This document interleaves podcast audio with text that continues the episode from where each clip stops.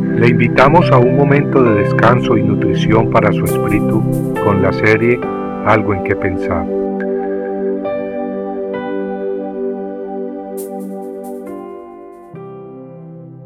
No pudieron sorprenderle en palabra alguna delante del pueblo, sino que maravillados de su respuesta, callaron.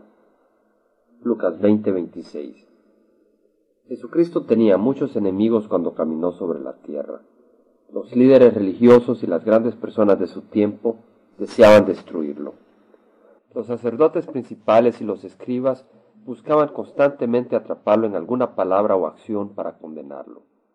En Lucas 20, 19 al 26, leemos que en una ocasión enviaron espías, quienes se le acercaron y le pusieron una trampa con palabras. Primero se trataron de hacer los justos, y aparentando que sus intenciones eran buenas, lo halagaron diciendo, Maestro, sabemos que dices y enseñas rectamente, y que no haces acepción de persona, sino que enseñas el camino de Dios con verdad. Luego le hicieron una pregunta muy cargada. Le preguntaron, ¿nos es lícito dar tributo al César o no? Esa era una de esas situaciones en que uno no queda bien con nadie, no importa cuál sea la respuesta. Con ella trataron de poner a Jesús entre la espada y la pared. Si hubiera respondido que estaba bien pagarle impuestos al César, era como si Jesús aceptara y bendijera la ocupación militar y cruenta del imperio romano sobre el pueblo de Israel. Por otro lado, si hubiera dicho que no, entonces las autoridades romanas lo hubieran prendido por rebeldía. Pero su hora de morir no había llegado todavía. Todo tenía que ocurrir de acuerdo al tiempo y plan sabio de Dios. Las escrituras nos dicen pues que Jesús, comprendiendo la astucia de ellos, les dijo, ¿Por qué me tentáis? Mostradme la moneda. ¿De quién tiene la imagen y la inscripción? Y respondiendo dijeron, de César.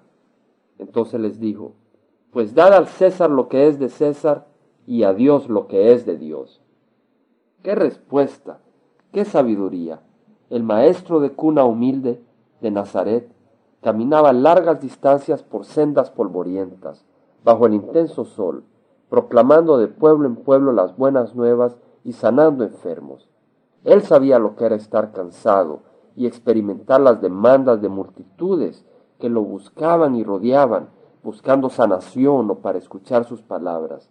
Y muchas veces, en medio de todo ello, en medio de ese cansancio, le tocaba enfrentar a sus enemigos y a sus trampas. Ellos buscaban acusarlo constantemente en público por las obras que hacía, al igual que por lo que no hacía, o por sus propias palabras. Pero Lucas nos dice en 20:26 que los espías enviados no pudieron sorprenderle en palabra alguna delante del pueblo, sino que maravillados de su respuesta, callaron. A pesar de la astucia y trampas de los educados líderes religiosos, nunca pudieron ganarle a Jesús o agarrarlo por sorpresa. Sus enemigos jamás pudieron encontrar falta en las palabras o en las obras del Cordero sin mancha, el Salvador del mundo. Qué evidencia más hermosa de que Jesús es el Hijo de Dios. Hace dos mil años sus palabras y sabiduría dieron testimonio de su naturaleza y carácter divino y celestial.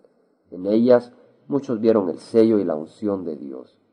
Y de igual manera, cuando hoy en día leemos con el corazón abierto los Evangelios, descubrimos al Hijo de Dios a través de sus obras y sus palabras. Es por eso que yo le invito a que lea las Escrituras, y si tiene los oídos abiertos, amigo, escuchará a Dios mismo. Compartiendo algo en qué pensar, estuvo con ustedes Jaime Simán. Si usted desea bajar esta meditación, lo puede hacer visitando la página web del Verbo para Latinoamérica en www.elvela.com. Y el Vela se deletrea E L B de verdad E LA, donde también encontrará otros materiales de edificación para su vida. Puede también escribirnos a El Vela Pio Box 1002 Orange, California 92856, Estados Unidos. Dios le bendiga.